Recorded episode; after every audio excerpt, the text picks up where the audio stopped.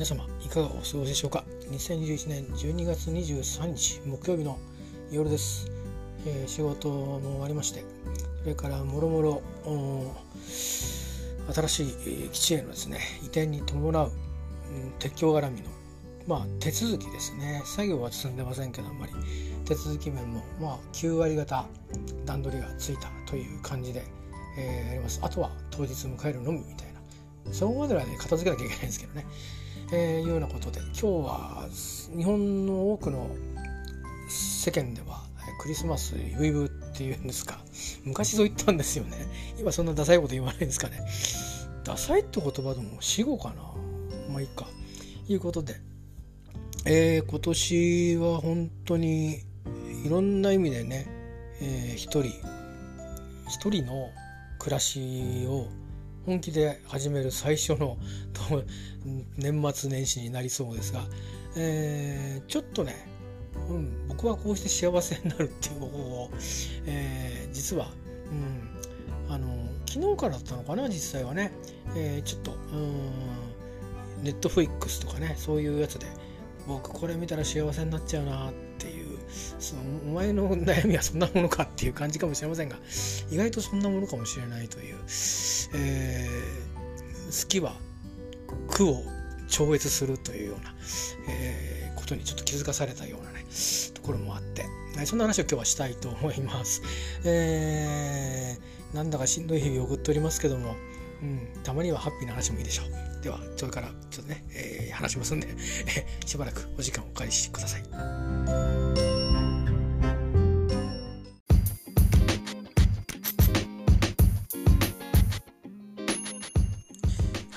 っ、とね何何で幸せになるのかっていうと「エミリー・イン・パリス」のシーズン2がですねネットフリックス限定で、えー、どうやら昨日からだったらしいんですけど12月22日からだったらしいんですけど、えー、公開がスタート、えー、しました。パチパチパチパチという感じで。でこれがなんでこれで僕は幸せになるのかという 話なんですけどハッピーになるのかっていう話なんですけど好きなもんだらけなんですよね。まずね映像が綺麗、うん、でそれから舞台がパリですね。イギリス以外でもう一箇所だけ行っていいって言われたら、まあ、そんなこと言われないんですけど仮に言われて1回だけチャンスを与えると行ってきていいぞと。お金もなんとかしてやると言われたりして1個だけ選べと。ただし今すぐ選べと 言われたらパリって言います。それぐらい好きですね。でそこに、えー、好きな女優さんの一人であるリリー・コリンズが主演をしていてで、まあ、リリー・コリンズが、まあ、プロデューサーにプロデュースにも関わってるんです。でだから彼女はかなり思い入れを持って作ってるドラマなんですね。でそれでこの映画とかドラマはあのネットフリックスのプラットフォームで、えー、再生ができるので、えー、っと英語字幕が見えるんですよ。で、まあ、主にフランス語も出てきますけども、えー、っと主に英語で喋られますんで、えーまあ、ドラマを見ながら英語のフレーズを学ぶっていう意味ではえー、すごくいいですね。答え合わせできる。そしてエミリ・ン・パレスシーズン1もそうなんですけど会話英語の宝庫なんですよ実は。で宝庫って僕は評価できるわけじゃないんですけどそう思ってたんですそしたら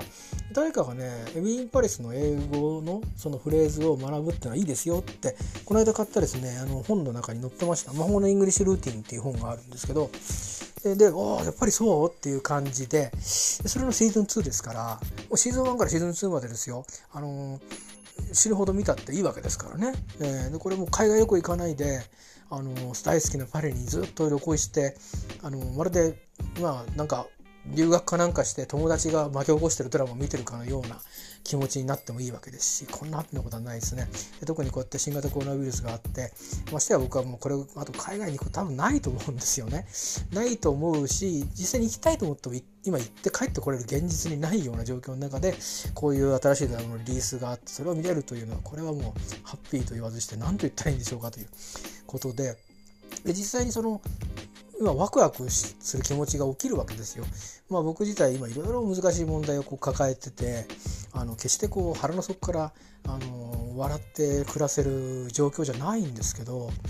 このねドラマ始まるよっていうの情報を昨日リフィルあのリフィルじゃねえやリリー・コリンズのインスタで見て「Tomorrow」って出ててあそっかで時差があるからいつのインスタ見てるかもチェックできてないしてないくせに勝手に時差があるから明日ってことあ今日明日ってことは明後日かなんて思ってたんですけどさっきちょっとチェックしてみたらもう昨日からオープンしてたみたいで今日12月23日なんですけどね12月22日から公開してたみたいで早速あのもう一回またメンバーシップ登録しましてあの見なくなったら僕解約してるんですよね。あの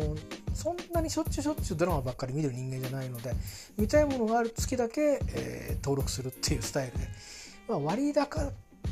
かどうかはちょっと分かんないですけどね。ねあの音楽の方はちょっと今いろいろ CD とかいろんな音源を入れたハードディスクが手元にないので Amazon Music を聴くためにあの Amazon 結果的に Amazon プライムにも入っちゃってるのかな。なんか Amazon プライムに入ってるか聞けるのかちょっと分かんないですけどそういうサブスクはまあ固定的に取ってるのはありますけどちょっといずれね解約しようかなと思いつつも後のやつはいろいろ例えばスポーツの国際大会の映像を見たいって時に、えーと、今月だけ DAZN とかあの今月だけ WOWOW オンデマンドとか 今月だけ J スポーツとかオンデマンドとかそんな感じでネットでなんとか繰り回してるんですけどまあまああの中にはそれじゃ見れないのもありますけどね。でもまあ Netflix 自体はあの普通の綺麗な映像で見ようと思うと、まあ、ランクいろいろあるんですけど高いのもあるんですけど要件までいらないけどって言ってもまあ1000円を超えるようなあの会員で、まあ、本気で勉強するんだったら全然高く高いと思わないんですけど今は僕の場合趣味の領域になってるんで他のサブスクも積み上がると結構な金額になりますからね。あのー、だからちょっとまあ節約を意識しながら使ってるんですけどこういうドラマが始まると見るんですよね。でついでにあのもう一回シャーロック見ようかななんつって。あのカバーバッチと、えー、マーティン・フリーマンの、えー、シャーロック・ホームズを見たりしますね。で今度こそ英語聞き取ってやろうと思うんですけど。シャーロックの英語はねマーティン・フリーマンの英語とあの警部の英語とかはちょっと聞けたりとか。うん。犯人が何か言ったりすることのもごもごをちょっと聞けたりとかっていうのはあるんだけどまあデビッド・カンバーバッチのあの英語を全部バッとこうディクテーションうん、するためのなんかインプットレベルまでいけるかってできないんですよね。早くてね。早くて、えー、言い回しっていうのもあるんですけどとにかく早口じゃないですか。だしあのなんていうか本当の会話で使われてる英語、うん、的なものとかその何かの例えみたいなものも中に使われてるからなかなか難しいんですけど、まあ、字幕があるからね追っかけて聞きゃいいんですけどね。でもまあそんな風にしてネットフリックス、えー、まあこういうねあの強いコンテンツがある時に、まあ、契約して使ってるんですけど、まあ、とにかくですよ「エブリィ・イン・パリス」のシーズン2がスタートして予告編見てもやっぱりねあこれは見たいなと思ったのでもう即刻先ほどメンバーシップ登録したという次第でございます。で、まあ、これはどういう内容か分かんないですよでだけどねバランスいいんですよねいろいろとあの僕ねあんまり人の好みいろいろ趣味思考いろいろありますよね。で、まあ、ドラマの中で色恋沙汰がある時にあのこういうシーンが多いの苦手だなとかこういうストーリー嫌だなとかいろいろあると思うんですよ。そういう食べ物と同じだと思うんですよね。色恋沙汰のドラマって。でこれ仕事を軸にして仕事しにパリに来た人がいろんな経験するよいろんな出会いがあるよいろんな出来事起きるよ。でその中のまあ一つの核として色恋沙汰があるよっていうドラマなんですけど。でだからもちろんそのうんなんだろうセクシャルな描写もあるんですけどそのね何て言うかなカメラワークとかそのバランスあのやけにそこばっかり強調しすぎないとかいうのが僕にとって心地いいんですね。まあ、僕もね普通に多分普通というかまああの世間並みに男性だと思うんですけどなのでまあ多分そういうセクシャルな表現とか嫌いじゃないはずなんですけど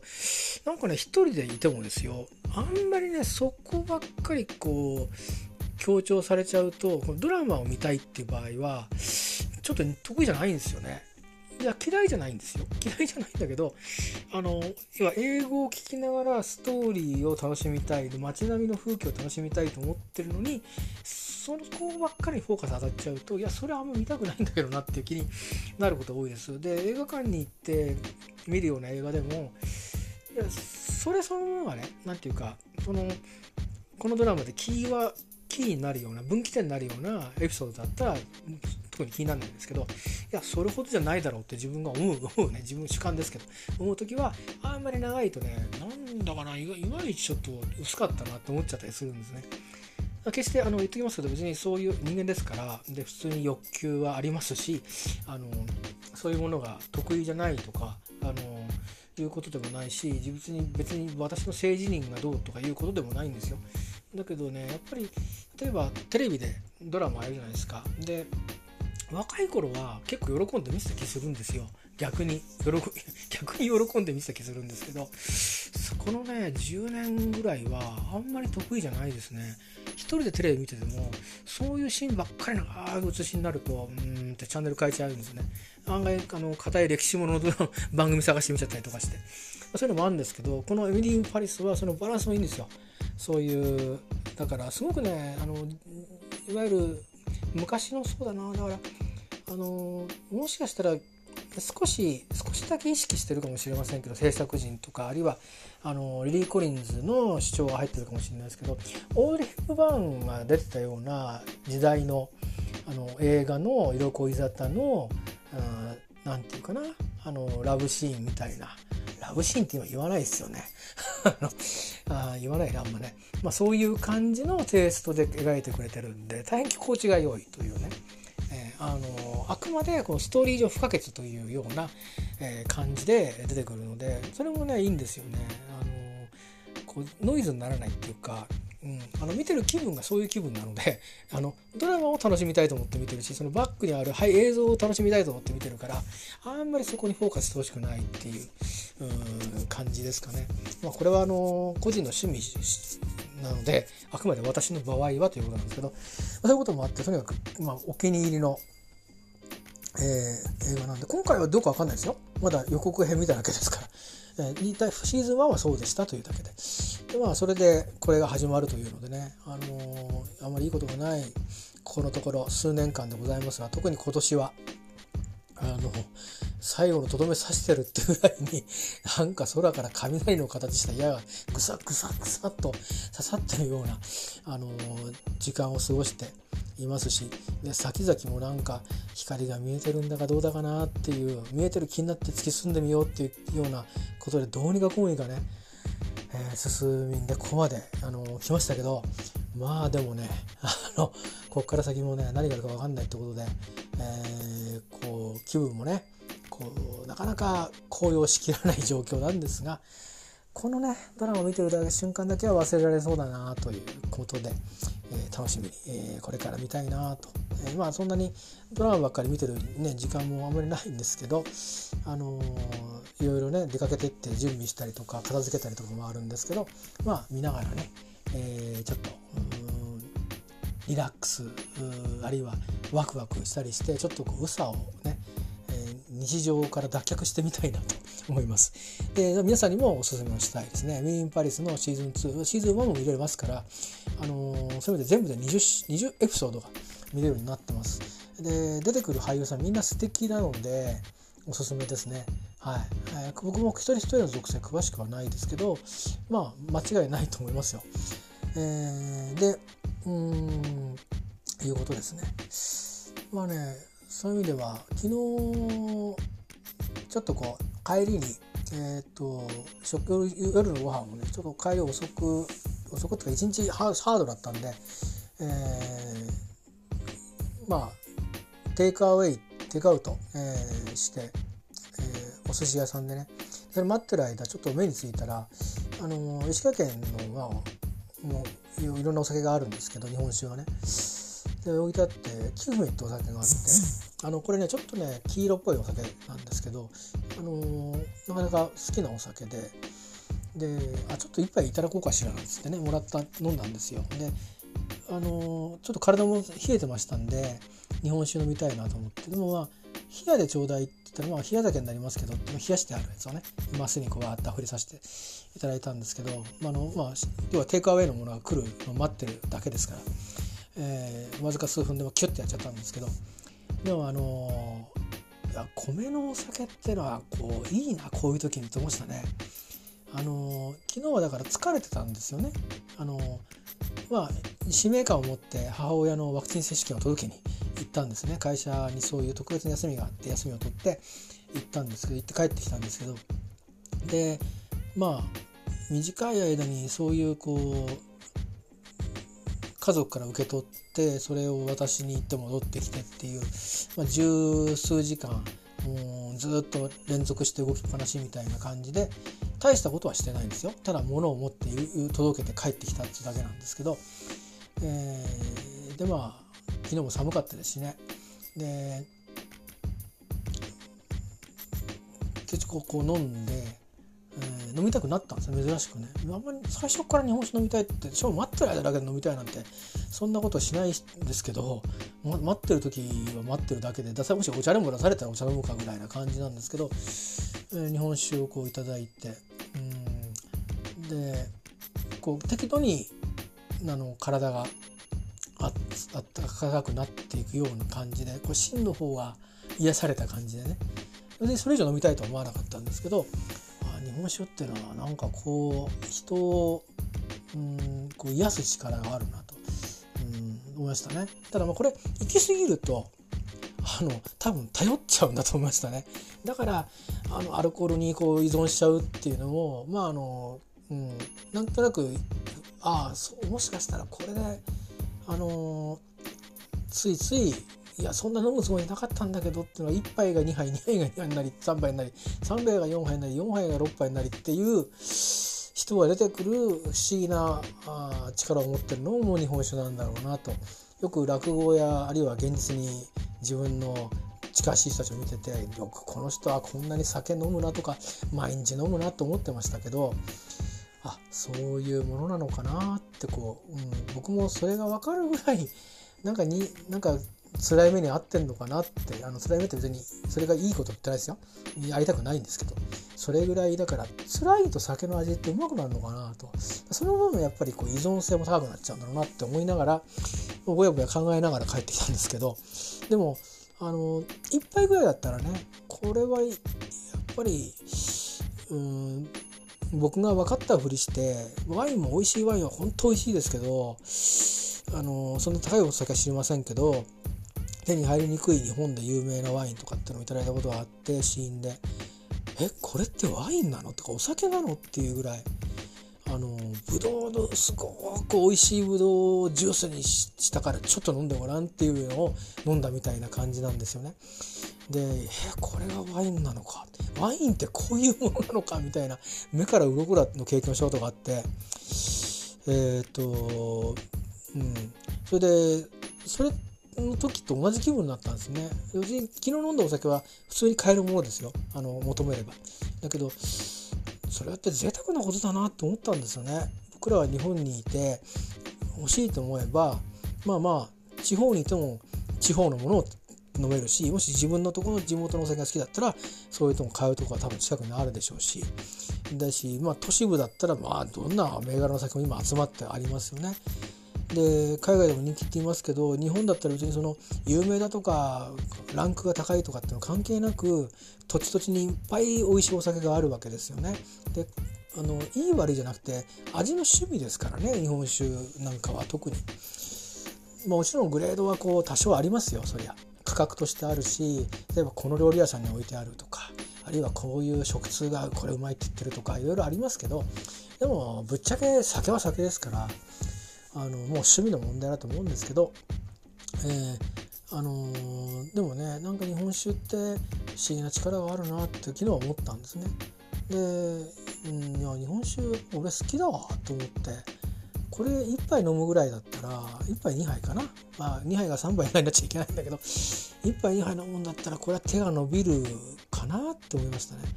で夏にたまにこう冷酒なんかをね料理でこう使うのに買ってきて開けたばっかだからせっかくだから1杯飲もうって飲むところあるじゃないですか。でそうするとああやっぱりいいね冷やもあの夏に冷えたお酒もいいねなんていう感じであと料理に使っても閉めて置いとくみたいな感じでそれ以上飲んだりしないんですあんまり僕は。あの例えばみんなでなんか夏にどっか行って練習出されたら喜んで飲みますけど、あのー、そうでもなかったら別に自分からその飲むかって言ったらまあビール飲んじゃいますよね。でその後なんならやっぱウイスキーをロックで飲んじゃったりとかっていう飲むんだとしてもですよ。めったに飲まないですけど。なんだけどあ日本酒は冷やでも冬はいいねと。熱燗を飲むのもあの鍋とかで飲むのも嫌いじゃないんですけど、えー、でも日本酒はあの冬のもの美味しいんだなってこうあしみじみね、まあ、かつてそういうこと若い頃に飲んでたこともあったんですけど思いまして。でいやーなんか好きなもん再発見しちゃったなって昨日思ってたんですよ。で、まあ、今日迎えて今日は一日家仕事で。で終わってでもう今話をしてました「ウィリン・パリス」のシーズン2を置いて予告編見てたらわあこれも好きだなっていうこれはなんかこれ見るために頑張らなくちゃって気にちょっとなるなっていうか頑張るっていうかこれ見よう楽しみにしようって思えるようなものが出てきたなと思って。日本酒はねあのなかなかこう買ってくるってなると全部飲みきりませんからそしてお店たまたま昨日はあのテイクアウトをテイクアウェイするのに待つ時間があったんでちょこっと飲んだんですけど、まあ、わざわざ飲み行こうかって出かけていくにはちょっと腰が重たいところありますからね、まあ、きっかけがあったらとか、うん、行き上がり上こうチャンスがあればっていう感じなんですけどドラマはね家で、うん、パソコンとネットさえつながってればああとは少し会員費を払えば何度でも見れるわけですからこんな贅沢ないなと思ったんですよね。えー、いうことで、えー、まあちょっと喋りすぎましたけどもいつも喋りすぎてますけど昨日は随分ねなんか、うん、昨日おとといあたりはなんかグダグダと喋っちゃったようなところもあるんですけどでもまああの今日はそういうことで。好きなものの話だけをしていました。エミリ・ン・パリスシーズン2が、えー、ネットフリックスで、えー、配信が開始されています。えー、まあ、有料ではありますけど他の作品もねネットフリックスに入れば見れますので、えー、まあ、それぞれの皆さんのネットの環境とかでね、あのー、そうそうたくさん見れないからちょっとどうかなっていう人はまああのあれですけどもし環境等許されて興味が、えー、持たれた方は是非ちょっとあの予告編など YouTube 等でアップされてますし、え、ネット検索するといっぱいそのそれを取り扱った芸能のなんかコンテンツみたいなの出てきますんでちょっとチェックしてみてください。えー、リリー・コリンズがあの一応主演してあのプロデュースにも関わってるみたいなんでねそして、え美しいパリが、えいっぱい出てきます。今なかなかうん新型コロナウイルスもあってね旅をするということもできない中で、えー、ドラマなんであまり外の光景がいっぱいいっぱい出るわけじゃないんですけど、まあ、雰囲気は味わえると思いますんで旅ができない、えー、私たちにとっても今いい、コンテンツじゃないかなって思うので、えー、あとは英語を学習してる人にとっても、うん、フレーズなんかがね結構シーズン1はおすすめしているあの英語話者の方もいましたんで、えー、いろんな意味で、えー、おすすめしたいと思います。エミリン・パリスシーズン2よかったらあご覧ください。私はこれから楽しみたいと、えー、思います、え今日はこんな話で以上です。えでは明日クリスマスイブなんですよ日本では。いや世界でもそうかな。別に僕は何もないです。あの明日は通勤日なんで多分体調が何もなければ、え通勤してそして、えクリスマスケーキやチキンも買うことなくですねえー、そんな急に行って買えるものでもないと思うんですけど、えただ帰ってきて、えー、普通に、えー、えあの翌日三浦に行きますので早く寝て、えそれに備えるという週末に入ると思います。えまあ特にあのキリスト教信者ではないんですので祈りもしませんし、まあ、ただまあなんとなくああそうか今年も一人だったなと今年は本当に一人なんだなっていうのを、え、ちょっと思うかもしれませんがあというトリミングで明日はエミリ・ン・パレスのシーズン2を見てやろうと思います、えー、では皆さんまたお目にいやお目にじゃないお耳にかかりましょう、えー、ありがとうございました。